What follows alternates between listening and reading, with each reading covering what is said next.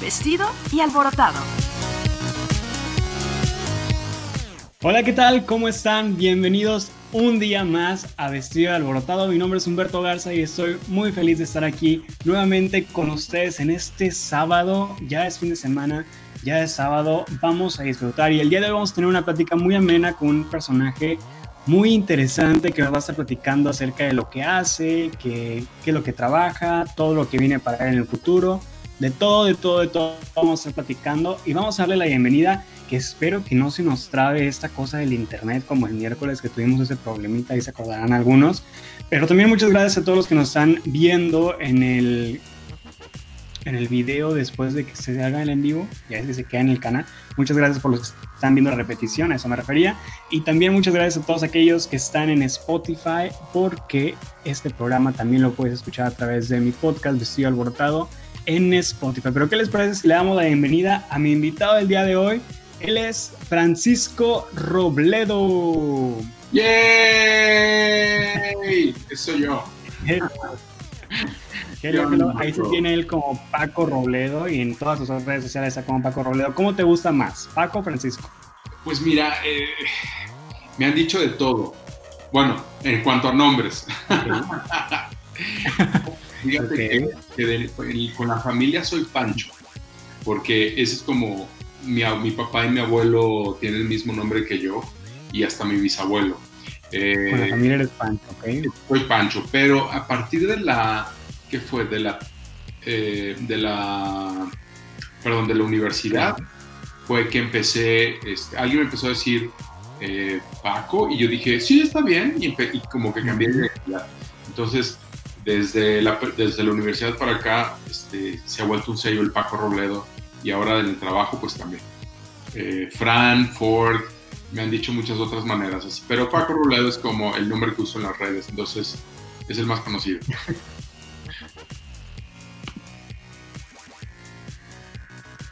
Entonces te decimos Paco ahorita o Francisco. Háblame del señor Robledo. Empieza como licenciado. Gánatelo. Empieza como licenciado Robledo y luego vemos. Perfecto, me parece muy bien. Licenciado Robledo, entonces, ¿cómo está usted? Vamos a platicar acerca de su vida, de lo que hace usted. Le voy a hablar de usted, ¿eh? De lo que hace, de lo que ha hecho por México, de lo que está haciendo, de lo que está por hacer. Pero primero cuéntenos quién es el licenciado Robledo, quién es Francisco Robledo, dónde nació, dónde creció, qué fue lo que estudió, todo. Wow, ok, bueno, eh, como pongo en las redes, nacido, criado y malcriado en la Ciudad de México. Eh, tiene un mes y dos días, estoy viendo el calendario que cumplí 48 años. Eh, tengo canas desde los 17, 18 años. Entonces, pues, a mi edad. Ya somos dos. Estoy súper canoso. Por, eso traigo gorra, porque está lleno de canas ahí arriba. No, en verdad sí tengo muchas canas. Dicen que es porque me enojo mucho. Yo también. Eso me han dicho y hasta ya me quitaron la. Eh, la, la, ¿cómo se llama? La, la vesícula hace, hace como 8 años, no, nueve años me la quitaron, eh, la vesícula, que, que, que, porque soy muy enojón, pero según yo súper zen y súper espiritual y súper yo comunico todo y no hay bronca y digo todo lo que pienso, pero pues bueno, la genética, porque en la familia varios nos las han quitado. Eh, estudié licenciado en informática en la UNAM, en la Facultad de Contaduría y Administración, aquí en la Ciudad de México, en la gloriosa UNAM, soy gloriosamente Puma, en más sentido de uno, como vamos a conversar. y, eh, pero pues bueno, ejercí esa carrera, la verdad es que muy poco, dos, tres años, y de ahí fui evolucionando.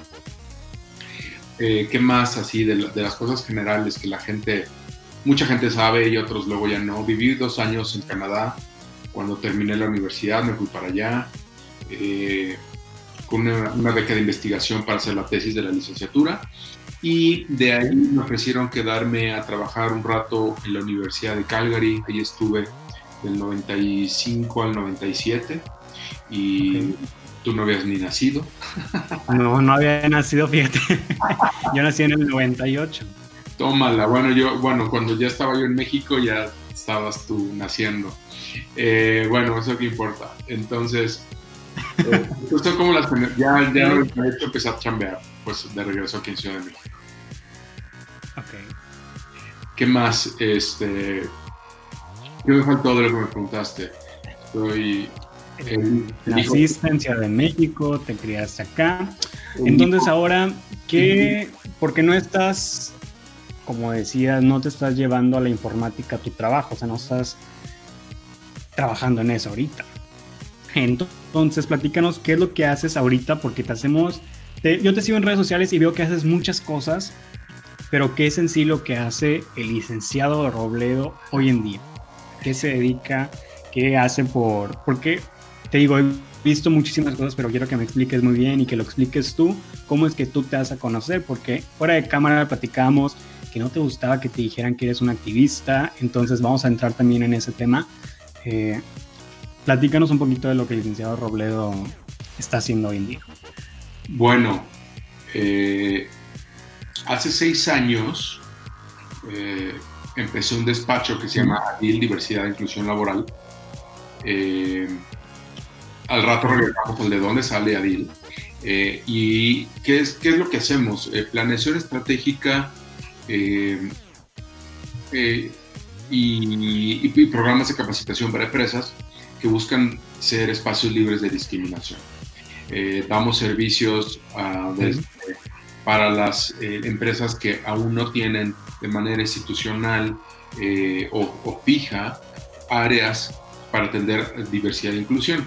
En México hoy día principalmente son cuatro pilares, que es equidad de género, personas con discapacidad, generaciones y la que es mi especialidad, nuestra especialidad es eh, la población de la diversidad sexual y de género, que por eso estas bonitas banderas aquí atrás, que ahorita hablamos de Muy bien. Y desde hace cinco años, eh, la organización más grande de Estados Unidos, que habla de temas LGBT, de la inclusión de las personas LGBT en el país, Human Rights Campaign, eh, nos eligió como socios implementadores en México de un programa que busca dar una, un, sello de certificación a empresas que cubren los mínimos indispensables para ser consideradas LGBT incluyentes. Entonces, de eso ya tenemos eh, varios cinco años que empezamos a trabajar, hemos publicado tres años de resultados, vamos por el cuarto año, y eh, pues son esas dos partes eh, ahorita fundamentalmente.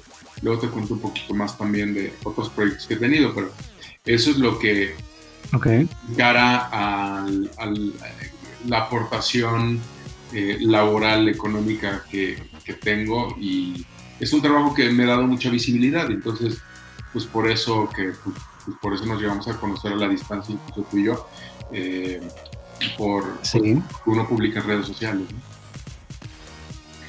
Claro que sí, las redes sociales lo platicábamos en mi programa de radio este viernes, ayer de hecho, que las redes sociales se ha vuelto el boom de hacer amistades y de conocer gente y es lo que ahorita está haciendo las relaciones, que pues, las relaciones públicas se hagan un poquito más fuertes y está increíble eso. Pero de hecho, para platicar de eso, me, me metí a tu Instagram y voy para abajo y me pongo a ver tus fotos y veo que estás con mucha gente, con mucha gente que que es medio famosilla ya que en aquellos rumbos, en aquellos ámbitos. Hice una lista de las personas, dije, vamos a hacer una lista de las personas con las que Paco Robledo ha estado, que él es también uno de esos famosos, ¿eh? no crean que Pero, por ejemplo, vemos fotos con la Supermana, con Carmona, con la Ferrera, con Quique Galdiano, con Galo, con Manuna, con Mónica Garza, con Ofelia Pastrana, con Cristian Chávez, que es uno de los wow, de los boom, que bueno, todos son boom, ¿verdad? Todos son wow, pero saben a lo que me refiero. Que ahorita también está un poquito de moda el Cristian Chávez por la serie de La Casa de las Flores. Sí, así es. Entonces, platícame qué onda con las historias, que, cuéntame todo. Tenemos aquí este, este momento estudio, son, nos queda una hora todavía por ir, entonces nos puedes sacar el chisme de todo lo que tú quieras, quién te cae mal, quién te cae bien, todo. No, hombre, ¿cómo crees? Si me cayera mal alguien no tendría la foto ahí arriba. Entonces, eh, nos podemos quedar con las personas que están ahí. Em, Pues, a ver, eh, hace, te voy a, bueno, empezar con las confesiones. Hace, eh, ¿qué fue? 2020, hace 13, hace 13 años eh, me liquidaron del último trabajo Godín, como se dice ahora, en el que yo estaba. Sí. me dieron mi cheque y por primera vez en muchos años tuve unas vacaciones con dinero en el banco, en lo que buscaba eh, eh, un nuevo trabajo. Entonces, eso me llevó a eh, como relajarme, hacer cosas divertidas, apoyar a gente de la familia, estar en momentos familiares que fueron importantes en esa época. Murió mi abuela paterna, nació mi primer sobrino y demás. Y en el 2008 eh, llegó a mí por una serie de, personas en común con las que me estaba involucrando en diferentes proyectos, la, la oportunidad de conocer a quienes estaban dirigiendo en ese entonces eh, Sencida, eh, que es el... Eh, híjole, a lo mejor voy a decir mal las, las siglas, porque ya, ya ahora se llama de, de, manera diferente. Bueno, México se, fue huésped de un evento internacional importantísimo. Después de unas Olimpiadas y de un Mundial de Fútbol, era el tercer evento más grande en el que gente de un país a otro se, se, trasladaba. Y esto era la Conferencia Internacional de Investigación de, sí, de Investigación y de SIDA, el AIDS Conference 2008. Entonces yo alcé la mano en una reunión y dije, quiero ser voluntario, este, soy bilingüe, tengo esta carrera, me interesa pues aportar algo y aprender sobre la marcha. Eh, me invitan a un proyecto en el que justo eh, había que coordinar un evento internacional, de uno de los eventos con los que eh, empezó esta, este, eh, esta conferencia. Y no tenía idea del, bueno, yo como hombre gay, digo, digo, no me has preguntado, pero bueno, tiene que ver mucho con el contexto de lo que estoy hablando. claro. Yo no tenía idea de lo que estaba sucediendo en, el, en, el, en México de esa época en cuanto a situaciones de salud, de educación, de activismo político, de la, posición de lo que estábamos haciendo eh, México comparado con otros países. Me ponen a moderar una mesa con los, en ese entonces, top de lo top de la crema del activismo, de la diversidad sexual y de género eh, y de salud sexual en el país para organizar este evento. Para mí fue como seis, ocho semanas como de, una, de una, un diplomado intensivo, una maestría intensiva, de recibir toda esta información. Corte A, este, unas, unas, unos meses después, este, surgió la iniciativa con una persona que en ese momento muy cercana a mi vida, que, que agradezco siempre por, por, la confianza y cómo surgieron las cosas. Eh, y organizamos eh, una revista por internet una, cuando estaba empezando el boom de los blogs, que se llamaba Foro NH, el foro no heterosexual, NH por eso, ¿no? Por no heterosexual. Yo en ese momento sí lo describía, un, un espacio, una revista electrónica donde se hablara de todos los temas LGBTs desde una manera seria, diferente e informativa. Con todo lo que había aprendido en, ese, en, en esos últimos meses, pues fui, entendí una forma diferente de dar información. Pues yo era el, pues el pues era mi hobby, eh, en lo que yo en teoría estaba buscando otras oportunidades de trabajo. Y el tener esa revista y empezar a alimentar de, información y demás, me empezó a llevar a un punto en el que tuvo cierta eh, fama, seguidores, bueno, no sé, no se hablaba antes de seguidores, este, y la, eh, ¿cómo se llama? Impactos y la gente que lo estaba leyendo, y me empezaron a buscar eh, gente, oye, tenemos este evento, oye, tenemos esta fiesta, tenemos esta premier, tenemos este libro, queremos que hables tú de, en, tu página de, este tema. Y de repente, ¡pum!, de estar yo detrás de una computadora, pues me empezaron a buscar y yo tuve que empezar a dar la cara para estar presente en eventos, en premiers, y, yo la hacía de reportero, regresaba a mi casa, escribía tomaba las fotos, las subía y pues estaba publicando. Le hacía yo un poco de todo. Eh, sí había un equipo de personas que colaboraban constantemente, pero pues yo empecé a dar la cara a nombre de la revista. Y es el momento en el que pues estamos hablando del 2010, que, de repente, pues yo empecé, empecé a ser la cara de un medio de comunicación. Y eso me empezó a abrir las puertas a gente como la que me haces el listado. Y a la fecha, por una cosa u otra de negocio, es que me ha, me ha llevado a, a, eh, a, seguir, a crecer, sobre todo con, con, gente que conocí desde esa época. Estaban empezando, bueno, estábamos empezando a trabajar el tema de educación, de visibilidad de temas eh, gays, eh, de, parte de personas gays, de personas lesbianas eh, en el país. Y tengo muy claro, por ejemplo, me preguntabas ahorita Johnny Carmona, ¿no? que ahorita es, Johnny este, se ha vuelto un icono de moda y conductor, fashionista, de las primeras cuentas en Instagram poderosas en nuestro país. Eh, nos conocimos porque pues, él estaba, eh, era muy amigo en ese entonces de La Prohibida. No sé si te suena La Prohibida, una cantante travesti española. Eh, no, no, te, no, me pones cara de que no sabes de qué estoy hablando. Me suena, pero no lo ubico. Bueno, la entrevistamos para la revista. Resulta que la prohibida se quedaba en casa de Johnny. Invitamos a, a la prohibida a una entrevista y llega Johnny. Y pues Johnny fue todo una explosión siempre de conocimientos, de energía y de, y de formas de nuevas de ver la vida. Pues fui, empezamos a conectar, empezamos a, a platicar y demás. Y él en ese entonces tenía una serie de videos en YouTube que se llamaban 30 videos para cumplir 30 años y, te, y, narraba en, videos cortos un año de su vida. Eh, y estos videos los empecé a retomar para subirlos a mi página y eso fue lo que nos acercó.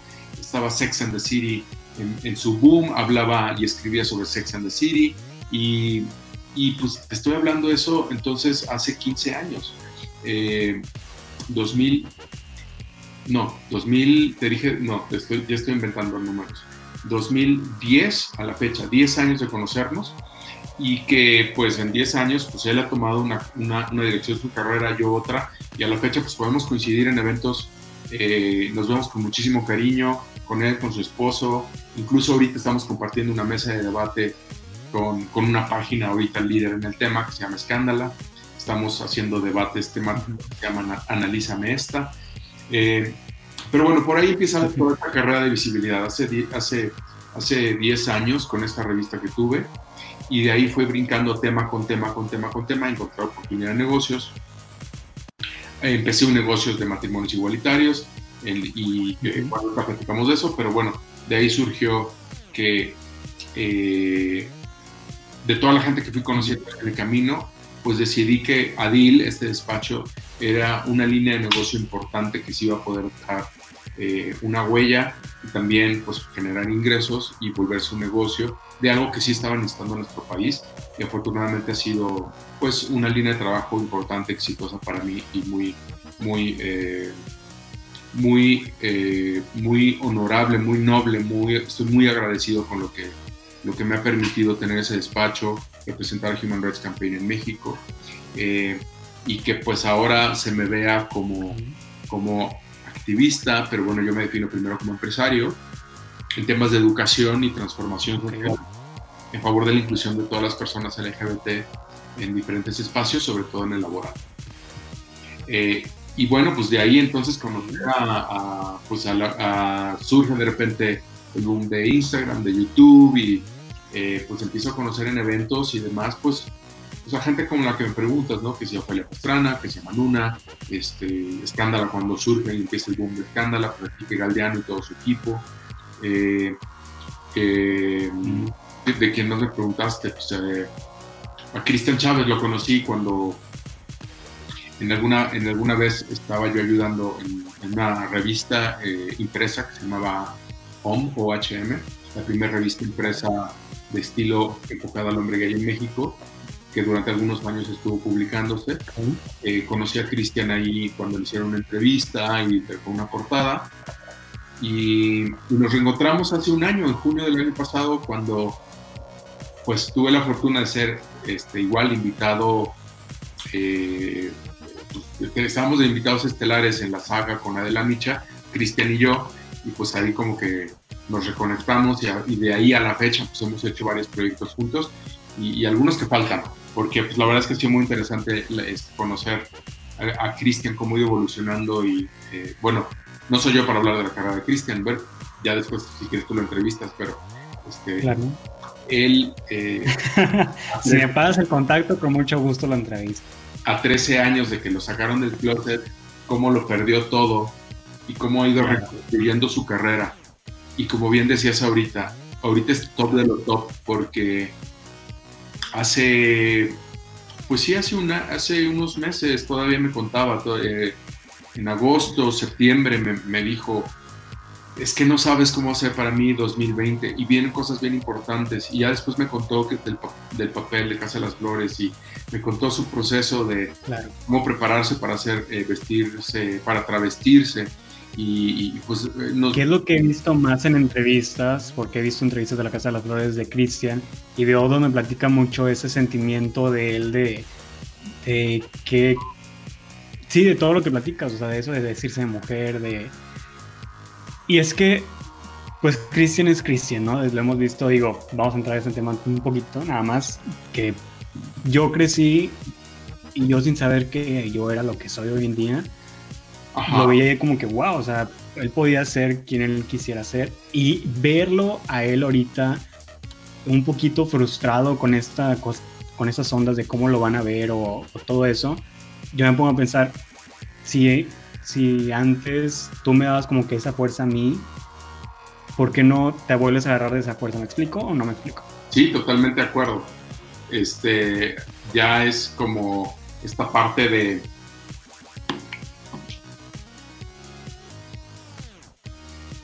de volver a aprender quién eres, volverlo a hacer bien, volverlo a hacer mejor y tener la oportunidad de, de, de, sanar heridas. Y, lo estuvo haciendo durante todo el año pasado. Tuve la fortuna de que, que me tuvo mucha confianza, lo invité a un par de proyectos.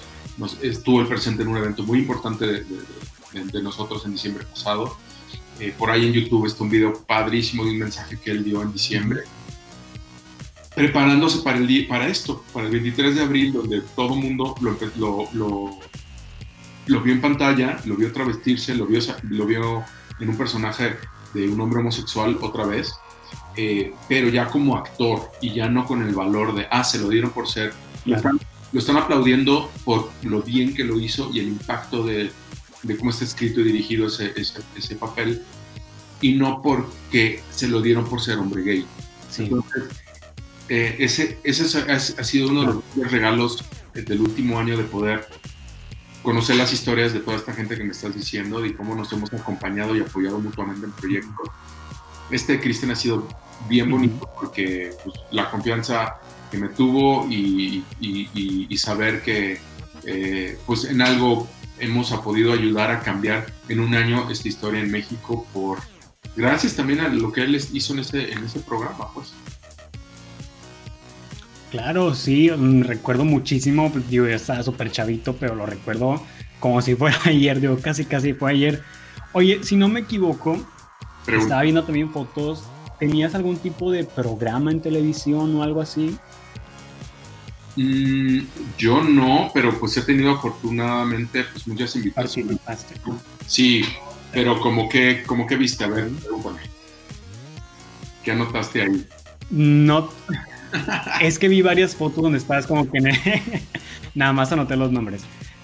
Te vi como que muchas fotos donde estabas como que en este en un canal de televisión en el mismo set varias veces, entonces dije, a lo mejor tuvo algún programa, un programa por ahí de televisión, lo voy a preguntar sobre eso. No, no he tenido uno propio, he tenido la fortuna que por los temas que manejo he sido invitado a muchos espacios, como ahora con el tuyo.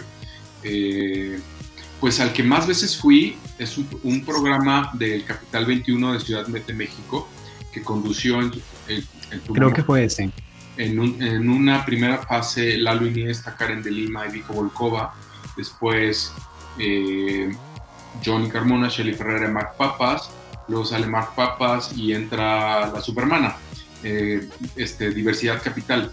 Ese programa durante el sexenio anterior pues estuvo eh, al aire muchos años. Y pues afortunadamente me invitaron, pues ya no sé, seis, siete, ocho veces por, pues, pues, por, todos los temas que iba manejando, las estadísticas, los estudios, este, los eventos. ya que te hubieran dejado de conductor principal, oye, siete, ocho veces de invitado y no te invitaron a quedarte, pues qué onda. Eh, no, eh, en su momento no, pero bueno, yo feliz de, ir ahí al estudio y que me entrevistaran y compartir números y, en debates y claro. y demás. Este, Capital 21 fue un, sitio muy generoso con todo este tipo de conductores. Eh, en su momento, los, los directores de contenido eh, que me buscaron mucho, este, eh, Enrique Torremolina, estuvo Alejandro Brock, o sea, gente detrás de cámaras, este, Jaime Morales, eh, gente muy conocida también de nuestro ámbito, en el que saben lo que uno está haciendo y pues te invitan a hablar de esto, ¿no? claro. En radio. Mónica Garza, ¿estuviste en algún programa con Mónica? Mónica Garza también. de, de, esta banderita del logo del igual amarillo, es el logo de Campaign. De este, de, eh, tenemos eh, la certificación en México y damos resultados de las empresas que aparecen con este en el índice de mejores lugares para trabajar por la equidad LGBT cada diciembre. Eh, en Human Rights Campaign en Estados Unidos es muy famoso porque hay los cuando hablamos de temas de diversidad sexual, la gente todavía se sigue espantando. Todavía si los preceptos de de mis valores, mis principios, mi educación, mi religión, mi familia y el qué dirán y no sé qué. Entonces, cuando buscamos varios temas, tenemos que abordarlo desde el punto de vista económico, desde el punto de vista demográfico, social, legal, pero también del punto de vista de los aliados y de, y de, la, y de la gente que nos ayuda a transmitir el mensaje. Entonces, Human Rights Campaign en Estados Unidos pues, ha tenido a cuanta estrella conocida de, televisión, de cine, de música en sus eventos. Eh, claro. Y desde presidentes hasta, eh, pues justo, creo que la única que falta es Madonna, de verdad. Eh, es, es, algo que todavía me falta por checar. Pero pues bueno, que si Lady Gaga, que si Katy Perry, cantantes hombres usan sus foros para salir del closet, Entonces, cuando traemos estos eventos a México, uno de los ingredientes per se de, los eventos de Human Rights es tener un aliado de comunicación que nos avale, eh, que nos acompañe eh, en estos eventos. El primer año eh, tuvimos la fortuna que nos aceptó la invitación Marta de Baile, el segundo fue Mónica Garza y el tercero... Me faltó poner aquí a Marta. Marta de Baile, también he tenido pues, afortunadamente varias invitaciones a sus espacios. Eh, Mónica Garza fue el segundo año y, y justo Cristian Chávez en diciembre del año pasado. Y si todo sale bien, ya, ya sabemos quién va a estar en nuestro evento de finales de este año. Pero bueno, va a ser sorpresa como siempre porque va a ser, va a ser un nombre de una persona importante que, que, es ¿En México? Persona importante de México. Sí, sí, sí, en México, claro. Que, que quiera hablar en un evento de esta magnitud de negocios y ante medios de comunicación de, de, ser parte de la población LGBT. Eh, y también el año pasado en la, conferencia, en la confe de prensa el año pasado nos acompañó Álvaro Cueva en la mañana y en la noche estuvo Cristian Chávez. También tuvimos de invitada a Marion Reimers, la conductora de, de Fox Sports, eh, que también habló de su experiencia como, como, como, mujer lesbiana. Entonces, estamos teniendo también padrísimo porque muchas personalidades que ya saben nuestro trabajo, conocen lo que estamos haciendo y nuestro alcance y, quieren estar en nuestros eventos. Entonces, la verdad es que es muy, muy, gratificante saber que, que, son bien, bien recibidos y quieren acompañarnos a dar nuestros mensajes de inclusión y demás. Eh, con Mónica Garza, pues interesante he estado varias veces en su noticiero, eh, desde que la busqué la primera vez para decirle, oye Mónica, eh, tal persona me dio tu, tu teléfono, hago yo esto, quisiera hacerte una invitación. Súper amable, súper abierta. Ella es una súper aliada de, de, las instituciones que trabajan contra la discriminación en nuestro país y estuvo siempre muy ávida de escuchar de qué, de, qué trataba. En cuanto le explicamos bien la magnitud, le presentamos las credenciales, dijo sí de inmediato y desde entonces, pues afortunadamente, eh, pues eh, sé que, que que contamos con ella una aliada importante, es una persona que estimo mucho y ya este, valoro mucho más su aporte, eh, eh conociéndola detrás de cámaras, eh, lo, amable y, e inteligente que es. y cómo abre puertas para nuestros temas y, bueno, y todos los que abren sus espacios. Claro. Claro, y qué padre y qué interesante que todas estas personas de los medios se puedan incluir y está muy, muy, muy padre y esperemos que próximamente muchas más personas se puedan acercar y se puedan a, a incluir en esto, que a mí me encantaría ser parte de todo esto. Una de las cosas que yo siento que, que quisiera hacer, es que quiero decir, si cuando sea grande, no, cuando sea grande no, una de las cosas que quiero hacer, una de las cosas que quiero hacer es pues dar conferencias, dar conferencias, dar pláticas. Y ahora entrando en el tema de conferencias y pláticas, has dado conferencias, has dado pláticas. Me parece que habías tenido o ibas a tener el TEDx en México, ese tipo de pláticas. Eh, sí, mm, pues como Adil, pues uno de los eh, empezamos a, a, buscamos publicar constantemente eh, algunas encuestas, estudios, referencias, eh, para que pues tengamos números vigentes, porque en estos temas en México hay poca documentación, hay pocos estudios y eh, lo que hemos hecho en ADIL nos ha, dado nos ha abierto pues, espacios tanto en medios como ante foros y eventos públicos, políticos, sociales, empresariales. a partir de ahí, pues empecé a a, pues no sé, pues, la gente empezó a buscarme a mí como tal, ¿no? Como Paco Robledo para invitarme a, hablar de diferentes temas. Eh, abrimos este capítulo dentro de ADIL de, capacitación y tenemos un catálogo de cursos bastante importante hoy día que, que, ofrecemos a todas las empresas en el país y que pues nos han llevado a, pues, a dar talleres en muchos lados afortunadamente. Eh, muchos obvio no salen en redes sociales porque son privados, otros sí subir fotografías. Eh, ¿Universidades no hacen? He ido a, he ido a, he ido a ver universidades, he ido a, Puebla, eh, a la UTLAP de Puebla, he ido a tres diferentes TEC de Monterrey, he ido ¿Y cuáles son los temas principales que tocan dentro de las universidades? Um, fíjate que no, no es el mismo, pero tiene que ver más con eh, estructuras de trabajo, cómo convertir o cómo, cómo dar herramientas a, las, a los estudiantes para que cuando vayan a trabajar puedan tener una visión de, de, diversidad e inclusión. Entonces, creo que ese sería el común denominador de, de cómo darles, o sea, qué información darles a, a, las personas que asistan a nuestras pláticas para que el mensaje lo puedan repetir en cualquier trabajo donde vayan.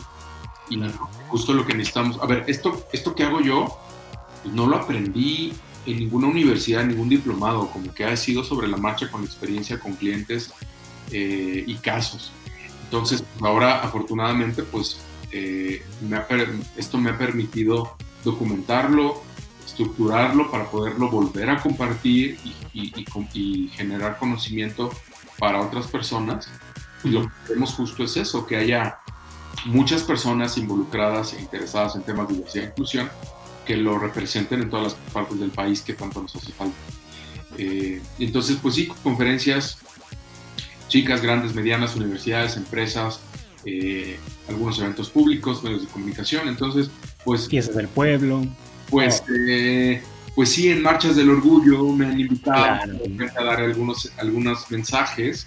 he estado de conductor en la Marcha del Orgullo aquí de la Ciudad de México. Este, una vez de conductor invitado, una vez de conductor fijo, este, durante el, todo el evento de cinco horas. Este, o sea, se me han abierto un montón de puertas increíble con la gente con que voy conociendo y pues uno las toma de todo, aprendes de todo. Aprendes de todo. Oye, pues luego vamos a tener que pasar ese catálogo de conferencias para traerte a Matamoros, porque acá nos falta mucha cultura de esa. Eh, nos falta muchísimo, muchísimo por aprender las universidades, las empresas aquí. Todo Matamoros necesita de eso. Pero a ver, ¿qué onda con esto de que estás involucrado en matrimonios de parejas del mismo sexo? que es otro negocio que haces en tu tiempo libre? Ah, que haces desde mucho tiempo. Platícame de eso. Pues sí, te digo que mi currículum es un poco variado y es como, como, como chistoso porque, bueno, no chistoso, para mí han sido oportunidades que he sabido eh, eh, tomar y, ayudar a gente sobre todo. Eh, te conté hace ratito de tener esta revista electrónica, nh.com. en ese me tocó a, los, primeros meses, ¡pum! Se aprueba el matrimonio igualitario en, en, la Ciudad de México en diciembre, de, y yo tenía cinco meses de, de estar al aire con esa revista, y en marzo son los primeros matrimonios.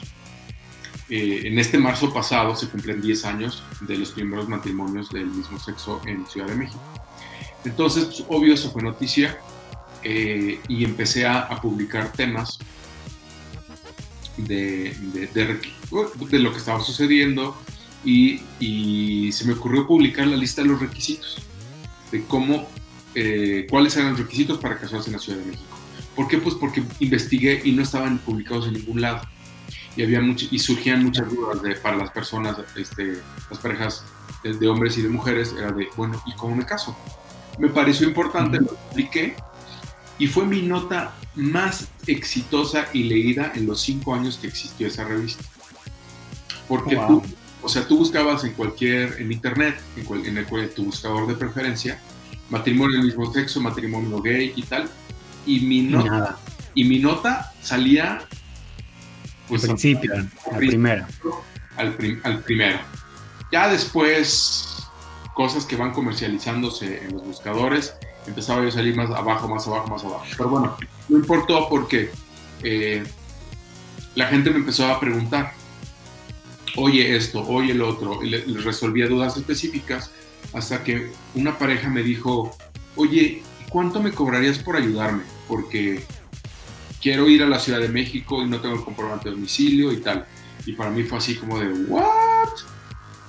Dije, pues, mm, pues no le contesté inmediato, le dije, bueno, deja, te actualizo costos. Y, este, y, de repente salí corriendo a tocar puertas de registros civiles. Dije, bueno, ¿cómo puedo hacerle yo para ayudarle a una pareja de otro estado para casarse? Y afortunadamente eh, conocí a alguien que, que, hoy día la considero mi amiga, me ha ayudado muchísimo que es una persona que trabaja para, uno, para un registro civil aquí en la Ciudad de México, la licenciada Hernández, que, adoro y respeto muchísimo. Eh, desde hace 10 años, cuando muchos jueces de la Ciudad de México, aún que, ya estaba legislado favor, rechazaban este, casar a las parejas, ella como eh, dentro de su puesto, aunque no, era, no, es, no ha sido juez titular de, un juzgado, eh, su puesto de registradora de matrimonio, me abrió todas las puertas. Entonces, eventualmente, pues se convirtió en eso, en un servicio de gestoría que ofrecí ya de manera formal a, eh, parejas. Se convirtió en una página web independiente, matrimonioslgbt.com, que todavía ahí sigue abierta. Y ¿Sigues trabajando en eso? Eh, sí, aunque cada vez menos, porque conforme ha avanzado el tiempo y las legislaciones estatales, eh, ya la gente pues no necesita salir de su estado para casarse en otro. ¿Tú sabes cuáles son los estados que sí pueden y los que no? Eh, no me lo sé. ¿Por, algunos? no, me lo sé de memoria, pero son poco menos de la mitad. En un principio fue eh, Ciudad de México, luego Sinal, eh, perdón, este, Coahuila, después fue Quintana Roo, de ahí Nayarit, eh, y de ahí se, se, vinieron muchísimos más. Entonces, en un principio, cuando la gente quería casarse, pues su primera opción era Ciudad de México. Entonces, ofrecer un servicio de gestoría para ayudar a las parejas a casarse, pues fue un, fue un negocio bastante noble también, en el que te puedo decir que a la fecha he ayudado a casar pues casi mil parejas. wow. Sí, de esas mismas parejas eh, el otro día me preguntaron el número, fueron más, ya llevo casi 50 parejas a las que les he ayudado a registrar a sus hijos, eh, sobre todo parejas de mujeres, porque es lo más fácil. Eh, parejas de dos mujeres que vienen a registrar a su recién nacido a la Ciudad de México. Pero también divorcios, o sea, ya como toda historia de, una, de parejas ya empiezan a divorciar. Entonces, durante el día, ya, pues se cumplen 10 años este agosto que ayudé a casaron a la primer pareja, pues ya son más de mil historias que conozco de parejas de toda la República, de, todos los estados, y la última vez que conté nacionalidades, casi 30 nacionalidades diferentes, de, de mexicanos con extranjeros o extranjeros que quieren casarse a México y demás. Entonces, pues también conocer de primera mano las historias de las parejas y las personas me ha ayudado a nutrir el trabajo que hago con Adil, los cursos, los, el, el, el, saber qué se necesita, cómo hablar de estos temas, porque pues me viene una pareja tanto de Tlaxcala como de Zacatecas, como, como de, Tijuana, de las ciudades donde más venían en un principio, pues era Guadalajara y Monterrey, eh, pero también que si Oaxaca, que si Huatulco, que si Puebla, que si Cuernavaca, de Matamoros, por supuesto, casado parejas que a lo mejor están en el closet allá, pero bueno, se han venido a casar por acá. Es lo que te iba a decir, que este, ese trabajo que tú has hecho, o sea, te, te dio a conocer cómo es esto de la comunidad en todo, en todo México, en cada rincón de México, porque es muy diferente, tú lo mencionaste ahorita, es muy diferente aquí en Matamoros como es en Ciudad de México, como es en Guadalajara, como es en Monterrey. Aquí Matamoros es una ciudad muy pequeña que son muy close-minded y te vas a Monterrey muy diferente, te vas a Guadalajara, que es donde me han dicho que es donde hay más, y te vas a Ciudad de México y es como que es otro ambiente donde puedes estar, donde puedes ser tú sin problema alguno. Así es, así es. Eh, historias de, o sea, cosas que siempre les pregunto a las parejas. Eh, oye, y eh, bueno, ¿cuántos años tienen juntos o juntas? ¿Ya viven juntos o no? Eh, y vienen escondidas. Y, y la respuesta, o, sabe su familia, y las preguntas han ido, las respuestas han ido cambiando con los años. Al principio, sí, muchísimas parejas era de, no, no le dijimos a nadie, venimos de viaje a la Ciudad de México de vacaciones y por un papel. El, servicio que yo ofrezco es enfocado a, agilizarles los, el trámite administrativo eh, ante registro civil. No, no les hago la fiesta y la parte social de esto. Para eso pues hay wedding planners y hay organizadores de bodas que pues ese es su negocio. Yo me he encargado en la parte, sí, gente que necesita un papel, necesito viajar, tengo un día para ir y venir, necesito casarme de volada. Entonces, esa es la, persona, las parejas a las que yo he ayudado. Eh, parejas desde, te puedo decir que con la pareja con más años juntos, 49 años juntos. de dos personas ya de la tercera edad, ayudarles a, a, casarse, tener su acta de matrimonio para poder, para poder arreglar sus, sus testamentos y, con el tiempo saber que uno falleció y que eso funcionó, que ese, que ese documento este, les ayudó para arreglar sus papeles. Hasta parejas que en la calentura con un mes de conocerse se están casando. Sí. Pero hay de todo, vamos. Eh, y justo esto que te decía, me, preguntabas, ¿no? Es, eh, ¿Cómo es diferente eh, estas parejas de vivir escondidas? en, San Luis Potosí, en, Tamaulipas, en, rincones de Sonora, a, parejas muy abiertas, incluso de otros países. Eh, la pareja más numerosa, eh, perdón, el grupo más numeroso que he tenido en un matrimonio fue de una pareja de dos guatemaltecos. Este, que vinieron, aunque el matrimonio no es válido allá, ellos querían un acto de matrimonio porque le estaban utilizando porque en la empresa donde trabaja uno de ellos sí les daban prestaciones. Y, llegaron cerca de, eh, creo que eran como 50 personas de diferentes partes del mundo, vinieron para ver el matrimonio y luego se armó tremenda fiesta aquí en Ciudad de México.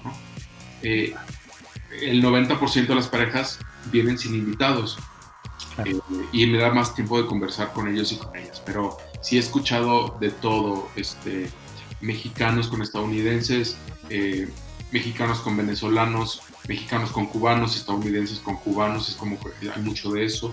Eh, es muy fácil para los extranjeros casarse en México, entonces, pues, pues muchos latinos que han utilizado el matrimonio como un trampolín de migración a México, a Estados Unidos o a Canadá. Y, y pues sí, muchas historias de esas. Entonces, salir en las mañanas, hacer matrimonios, de ahí correr una empresa, dar un curso, regresar a la oficina, este, hacer una planeación de algún evento y pues así los días ajetreados es un día normal para ti. En una semana normal, muy ajetreada, así hace unos meses antes de que pasaran tantas cosas. Eh, bueno, como ahora hay muchos estados donde te puedes casar, pues ya este volumen de chamba ha cambiado. Pero pues digamos hace dos años, pues por semana hacía dos o tres matrimonios y entre dar cursos y una entrevista y un evento y luego en la noche algún tipo de cóctel o algún tipo de evento social o, político, pues es estar saliendo y saliendo y saliendo y saliendo. Una red carpet. Pues una red carpet, que si un, que si un evento con Netflix, que si alguna película. Y pues obvio esas, esas fotos más bonitas son las que se suben a redes sociales, ¿no? Y son, y son de las que hiciste tu bonita lista. Claro. Hay, hay fotos. que sí. Oye. Así es, que aún faltan más personas. No, me mencionaste todo, sí mencionaste todos con los que has estado. Es que tienes un montonal de personajes ahí en tus redes sociales que me da mucha curiosidad ver y, conocer más. Y ya nos platicaste mucho, pero nos platicabas cómo era un día antes, cuando tenías mucho, mucho trabajo de ahora de todo esto, pero ahora, ¿cómo es tu vida en la cuarentena? Platícanos cómo es un día. Eh, pues a ver, llevo es 9 de mayo, pues ya para casi dos meses, allá ni sé, por ahí del puente de marzo fue cuando ya, ya dejé de salir. Entonces ya vamos para dos meses. Eh, las primeras semanas sí fueron muy difíciles. Pasaste tu cumpleaños en cuarentena. Pasé mi, mi, mi, cumpleaños 48 en fiesta Zoom. Fue muy bizarro. Muy acompañado digitalmente. Sí, ahí vi, historias de, de, Sheila, ¿verdad? Sheila fue la que te llevó un pastel, un regalo de todos, y muy bonito. A ver, la historia con Sheila es padrísima porque yo la conocí yendo de fan a una obra de teatro donde ella, donde ella actuaba. Y una obra de teatro en microteatro, donde una, una obra que me movió muchísimo, una historia, porque se, era una historia personal que se reflejaba en esa, en esa historia. Y la fui a ver cuatro, cinco, seis veces, no sé, ya ni me acuerdo cuántas a, la segunda o tercera vez que de irla a ver, pues ya ella es súper amiguera y le habla a todo el mundo, ¿no? Entonces me acerqué, le pedí una foto, luego me empezó a hablar y eh, empezamos a conversar, empezamos a seguir en redes sociales. ¡Pum! De repente que le eligen de, conductora para este programa de Diversidad Capital. Eh, diversidad, eh, diversidad Capital. Este, llego a foro, este, yo pensando que no nos conocía de ese grupo a Johnny Carmona, y de repente, ¡pum!, conozco a Mark Papas y Sheila me, recibe con los brazos abiertos y a partir de, ahí se hace una amistad muy bonita. Al grado de que pues, me organizó una fiesta sorpresa. Con su carro recolectó cositas de otros amigos y me los trajo a la puerta del, edificio, que si el pastel, que si los globos y todo el kit para adornar mi casa este, de cumpleaños. La verdad es que fue una sorpresa muy bonita. Y bueno, las primeras semanas sí fueron muy difíciles, la verdad es que sí, eh, bueno, he de confesar que hasta un día me dio un ataque de pánico, la primera vez que siento algo que físicamente no puedes tolerar de ansiedad. Y, no sé qué hacer con esto. La verdad es que, bueno, vivo solo en un departamento segundo piso interior, no tengo ventanas a la calle, eh, como luego veo muchos en sus historias y demás, ¿no? que están en el patio tomando el sol, hicieron la alberca inflable. En la ciudad, pues muchos, este, o bueno, en, muchos centros de, vida, pues la gente no, no tenemos pues, terrazas o roof gardens o patios y demás donde salir, ¿no? Entonces, pues la vida aquí confinado es muy, muy impresionante. Impresión, este, se presiona uno mucho. La pasé mal y sí, un día tuve que salir corriendo, bajé, agarré el carro y me salí a manejar por la ciudad como dos horas. ese fue el peor día, eh, porque no sabía yo qué hacer. Eh, todo el trabajo se cayó, tenía conferencias y, viajes de trabajo marzo y los primeros días de abril, donde todo se canceló, los ingresos se fueron, pues se suspendieron y fue como el día más extraño hasta que yo creo que la verdad me tomó unas casi el mes, o sea, he de confesar en como tomar una rutina en la que no sucedía nada en la computadora con clientes y nada, porque pues, cada empresa estaba buscando reordenar y reorganizar su, eh, su, su, su, operación. Entonces a los proveedores como nosotros, la verdad es que no nos, nos dejaron de buscar. Entonces, esos primeros meses fueron muy difíciles. Este, hoy día, pues ya casi para, de tres semanas para acá, a fuerza de estar tirando ideas y buscando gente y escribiendo una columna y que alguna entrevista aquí y allá y que la gente se sigue acordando de uno y, tocando puertas. Este, pues hemos estado haciendo cosas importantes, bueno, creo que interesantes para mantenernos ocupados y hablo por mí y por el equipo de trabajo que, que, tenemos. Y, y, las últimas dos semanas, sí, la verdad es que ya he trabajado muchísimo, de, de ponerme la computadora a las 9 de la noche, a las 9 de la mañana y terminar a las 9 de la noche y ya sí. de limpiar bien el departamento, cuando las primeras semanas hasta lo pinté. O sea, en mi desesperación eh, está ¿no? ha cambiado. Eh, yo estoy muy tranquilo que estas últimas semanas he sido productivo. Pasé por un bache, estoy productivo y cuando regresemos allá afuera, eh, pues habrá, hay cosas que hacer y ya darle seguimiento. No es, no es, no es empezar de cero, es empezar desde otro punto de partida. Y, y justo ahorita que empieza nuestra temporada alta de temas de inclusión LGBT, pues es cuando más trabajo yo tenía usualmente. Eh, todo, mayo, todo mayo y todo junio. Entonces espero que eso de alguna manera se retome. Ya tengo algunas fechas contratadas, al menos virtuales, eventos virtuales. Y, pues, Lo que te iba a decir, ¿no has planeado ninguna conferencia virtual o algo así? Eh, no he llegado al punto de, organizar una en que la gente se inscriba o darle de manera gratuita. Estamos trabajando en dos proyectos eh, importantes que van a ver la luz eh, justo de mañana en 8, que es el domingo 17 de mayo, el que es el aniversario, el 15 aniversario del Día Internacional de Lucha contra las LGBT fobias todavía se está produciendo, entonces no, no, o sea, yo quisiera ya contarte todos los detalles, pero bueno, es un programa especial que esperamos que salga al aire el domingo de la próxima semana.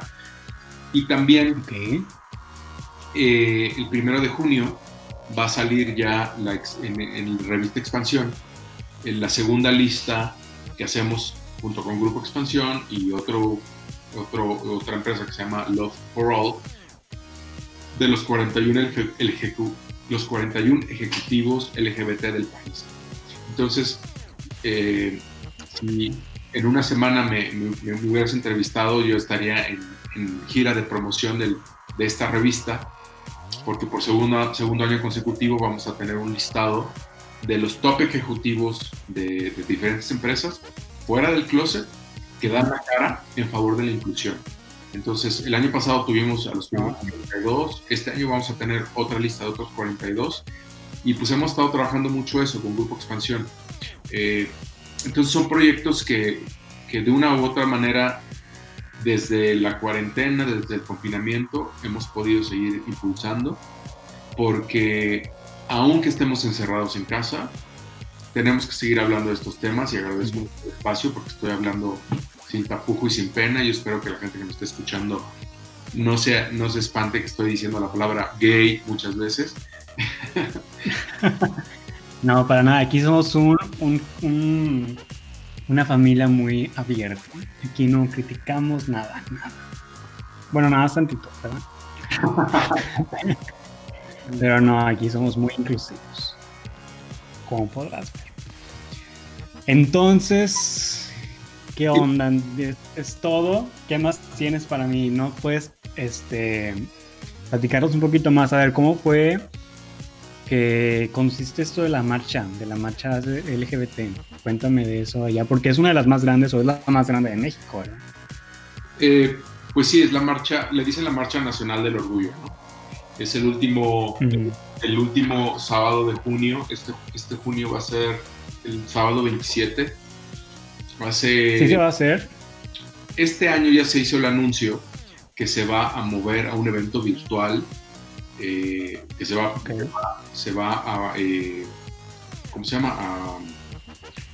va a ser un programa de, de, 10 a 12, de 10 horas en vivo por YouTube. Eh, desde el comité organizador de la Ciudad de México está invitando a comités de marchas de todo el país y con personalidades, activistas. Sea, no sé cómo va a estar la estructura, pero 10 horas de transmisión. Pues a mí no me ha llegado el correo, ¿eh? Pues, pues está, está publicado en Facebook el comité. A mí tampoco me han invitado. No, no ha llegado la invitación para participar. Pues a mí tampoco todavía, pero ya sé que van a estar bien. Si a ti no, a mí menos. Yo te aviso. Eh, Perfecto. Sí, este año va a ser así. La de el 6 de junio estaba, ah, estaba anunciada la de, la de Guadalajara. Hoy me llegó también un correo electrónico que también van a hacer un evento virtual eh, eh, para que la gente esté conectada el, el sábado 6 de junio. La marcha del orgullo de, Guadalajara. Supongo que la de Monterrey va a ser igual, que es el sábado 20 de, junio. Supongo que también será un evento virtual, si de esa manera. Eh, porque justo es esto, no perder la oportunidad de que estos temas se tienen que tocar.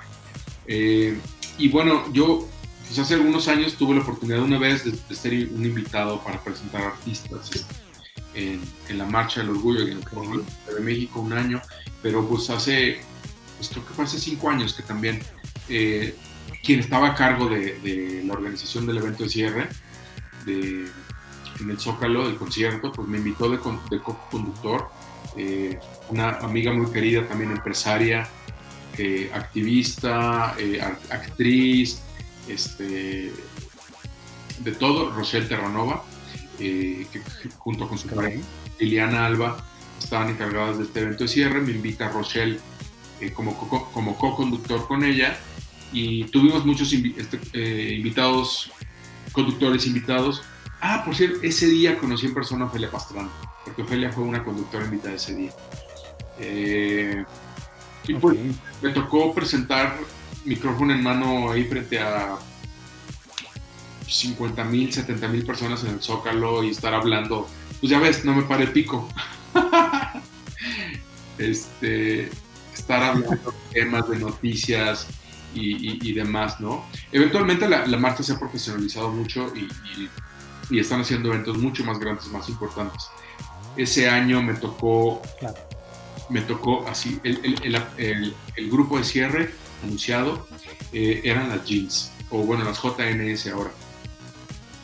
Y después de que habían estado en muchos años de que el, ¿cómo se llama? el grupo se ve desintegrado, ese día fue su presentación oficial como el reencuentro de las jeans. Y y me acuerdo que, pues, última, o sea, ya dos horas hacia el final del evento, o sea, los, los y las fans de las jeans era así de ya, ya queremos a las jeans, ya queremos a las jeans, ya queremos a las jeans. Y nosotros todavía con muchas personas que presentar. Este, y, y por acá atrás me decían, ya llegó una, ya llegó dos, ya, ya son dos, ya son tres, pero falta una, alarga, alarga, habla más, este, presenta otra persona, nos falta una. Y luego, pues que ya llegó la cuarta y volteaba yo al, al, al tent, a la, carpa, y de repente así, los medios así llenísimo, cuando estaban las cuatro juntas, este, y bueno, realmente me pasan un papelito de, lo que, de cómo las tenía que presentar, y ya, el Zócalo explotó. El trabajo de conductor no es fácil, ¿eh? chicos, a todos aquellos que no saben lo que es conducir un evento, es, no es nada fácil un evento en vivo donde no sabes quién sigue, quién está listo, no hay chicharo, ahí estás como al aire y estás hablando y jalando gente del backstage para que venga y diga un mensaje y pongan otra pista para que alguien cante una tercera canción porque el, el, grupo principal no estaba listo. Fue una cosa padrísima. Me veo en YouTube, hay muchos videos ahí de la gente que lo grabó y lo sube a YouTube, me veo y bueno, es muy divertido porque me acuerdo de lo que pasaba tras bambalinas. Y fue, independientemente de presentar las jeans, un evento en el que es más grande el que frente al del público, perdón, es el evento más grande frente al cual he estado hablando. Más de 50 mil personas en el Zócalo de la Ciudad de México que no haya venido. Eh, y, y, lleno de banderas del orgullo y la gente gritando y, y, coreando canciones y e, es una de las grandes experiencias de vida que tengo y agradezco y respeto mucho a la gente que, que hoy hace estos eventos, chicos o grandes en todas las ciudades del país. Eh, los, eh, los eventos de cierre de las marchas son tan importantes como la marcha como tal, como las fiestas que se hacen en las noches. Les tengo muchísimo respeto, cariño, admiración y que si alguno de ustedes quiere participar, decide participar y alza la mano con los comités organizadores de su ciudad, eh, las manos siempre son bienvenidas. Entonces, eh, haberlo vivido también desde esa parte, la verdad es que fue, eh, hace, ese año fue, fue bellísimo. Entonces, eh, a mí me encantaría participar en una marcha así. Pues.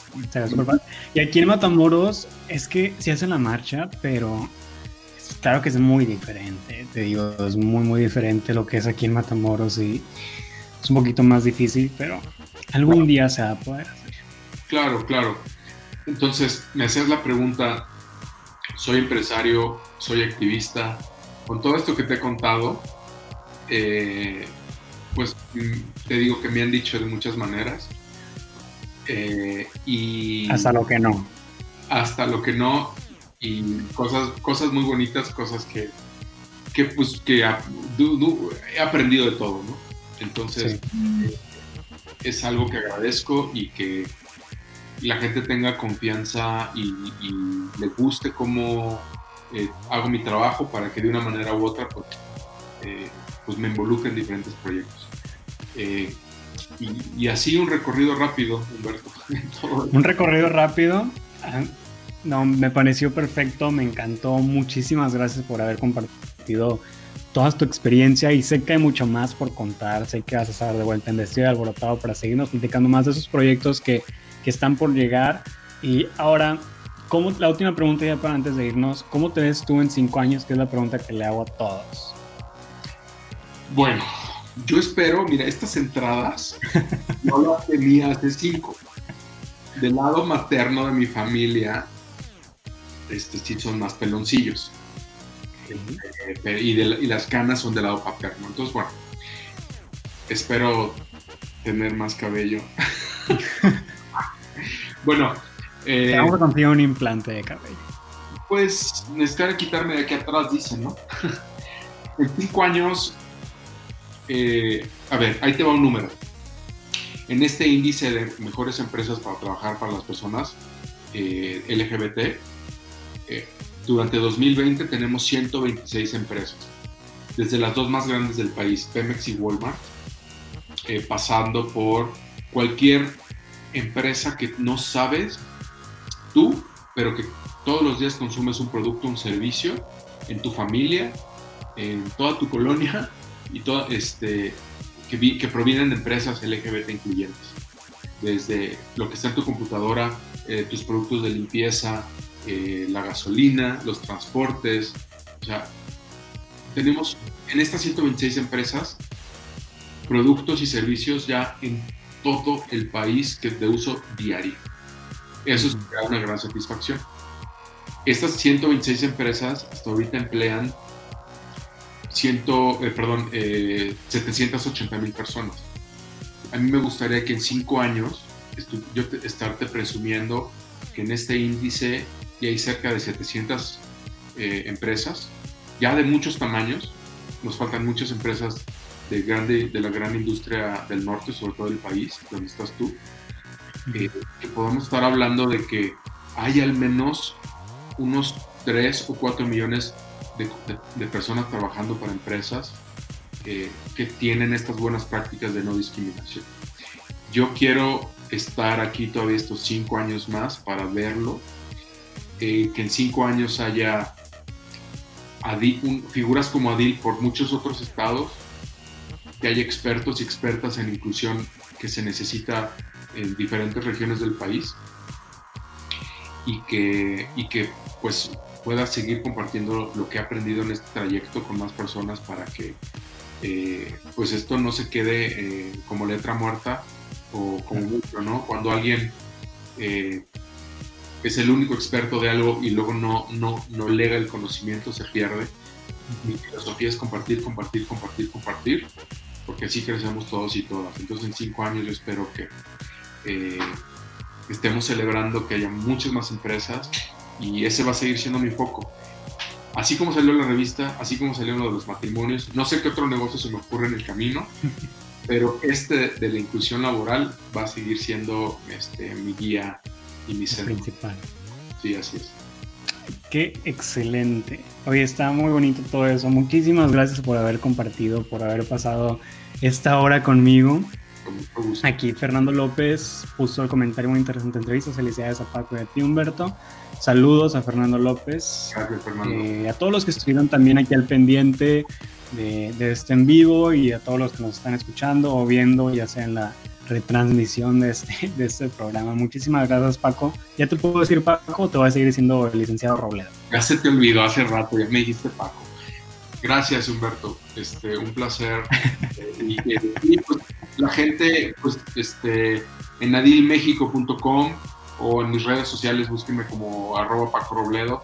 Este, pues ahí eh, cualquier cosa uh -huh. eh, para darles tips, consejos, mandarles información, con mucho gusto. Eh, ahí se te medio cortó lo que dijiste, ¿te puedes repetir?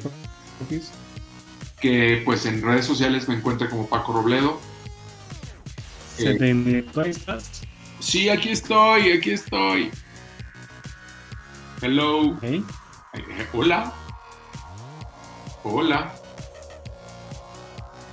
Hola, hola. Hay un poquito de delay. Ay, justo al final. ¿Sí, sí te escuchamos? Bueno, adilmexico.com, Paco Robledo en las redes. Escriban.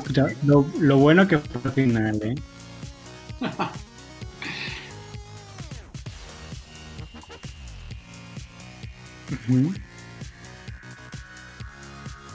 Que te escribamos, ok. Redes sociales como Paco Robledo lo pueden encontrar, ya se lo dijo. Ya se los dijo él. Eh, Adil también dice adilmexico.com, Paco Robledo en redes. Y, y, pues vamos a ver qué le espera para Paco en el futuro. Y lo vamos a seguir viendo en marcha, lo vamos a seguir viendo en muchas partes. Eh, ¿Por qué? A ver, de las, todas esas personas con cuáles estás trabajando ahorita, ¿tienes algún proyecto en camino o algo? O ya no me vas a poder responder porque se te por completo. ¿Sabes qué? Dejé a la mitad contestarte lo de TEDx. Este, eh, TEDx, el evento de ideas más importante del mundo. Estoy trabajando como voluntario en, claro. eh, en, la, en, en, el TEDx más grande que va a haber en el país, que es TEDx Ciudad de México. Y vamos a tener un evento presencial en septiembre. Y se va a cambiar a cuatro sábados, el, el primer sábado de cada mes. Entonces, eh, por ahí digo, hasta que no se anuncien las personalidades que van a dar los discursos, las, las pláticas TEDx, uh -huh. ahí habrá algunas sorpresas en temas de diversidad e inclusión. Eh, y el próximo domingo, este, te voy a compartir a tus redes también, Humberto, para que me ayudes a, a darle bola, este programa uh -huh. sobre eh, el 15 aniversario del Día Internacional de Lucha contra las LGBT-fobias, donde espero que cuadro vean a muchísimas de estas personalidades, amigos, amigas, que, para que sepan que son aliados de los temas. Perfecto, me parece excelente. ¿Cómo estamos a en la más draga? ¿No te va a invitar Johnny a la más draga que es tus pláticas? ¿O es de la tercera temporada y no podemos decir nada? Está grabada, pero desafortunadamente no la están sacando por estos temas y se van a esperar a que ya la gente pueda salir y socializar. ¿Pero si sí sales? No, no salí, no me invitaron. Ya lo veremos, ¿eh? A ver si en la 4, a ver si en la 4 ya vas. Te diría una respuesta misteriosa como de, no te lo puedo decir. Mis productores. No puedo romper ningún NDA, yo no sé cómo le dicen allá en Estados Unidos. No, te diría, te diría. Este, no. Perfecto. Pero así vamos sobre la marcha. Perfecto, y algún día nos van a ver trabajando juntos, ya lo van a ver, ya lo van a ver. Muchísimas gracias Paco, te lo agradezco de todo corazón y esta es tu casa, cuando quieras, cuando necesitas una pequeña plataforma, aquí voy a estar. Gracias Humberto, fuerte abrazo hasta Matamoros, cuídense todos, sean felices, sean libres, ámense como quiera que sean respeten las de otra persona y eh, pues apapacharnos entre nosotros, porque si no lo hacemos entre nosotros, entonces ¿quién? Perfecto, excelente. Muchas gracias Paco. Mando un abrazote hasta allá, hasta Ciudad de México. Gracias Humberto. Bye bye, nos vemos. Y muchas gracias a todos ustedes los que estuvieron pendientes de este en vivo, de los que estuvieron escuchando el podcast o ya sea la repetición de este programa. Muchas gracias a todos, Fernando, Ángel, yo sé que hay muchos más que están viendo que no comentan, pero muchas gracias. Y bueno, nosotros nos vemos el lunes con más invitados, que hay unos invitados muy especiales, ¿eh? todavía más especiales, todavía más padres. Así que pónganse al tiro ¿eh? de lo que va a pasar aquí en Vestido Alborotado. Y bueno, que a ti no te dejen como a mí, vestido y alborotado. Nos vemos. Bye.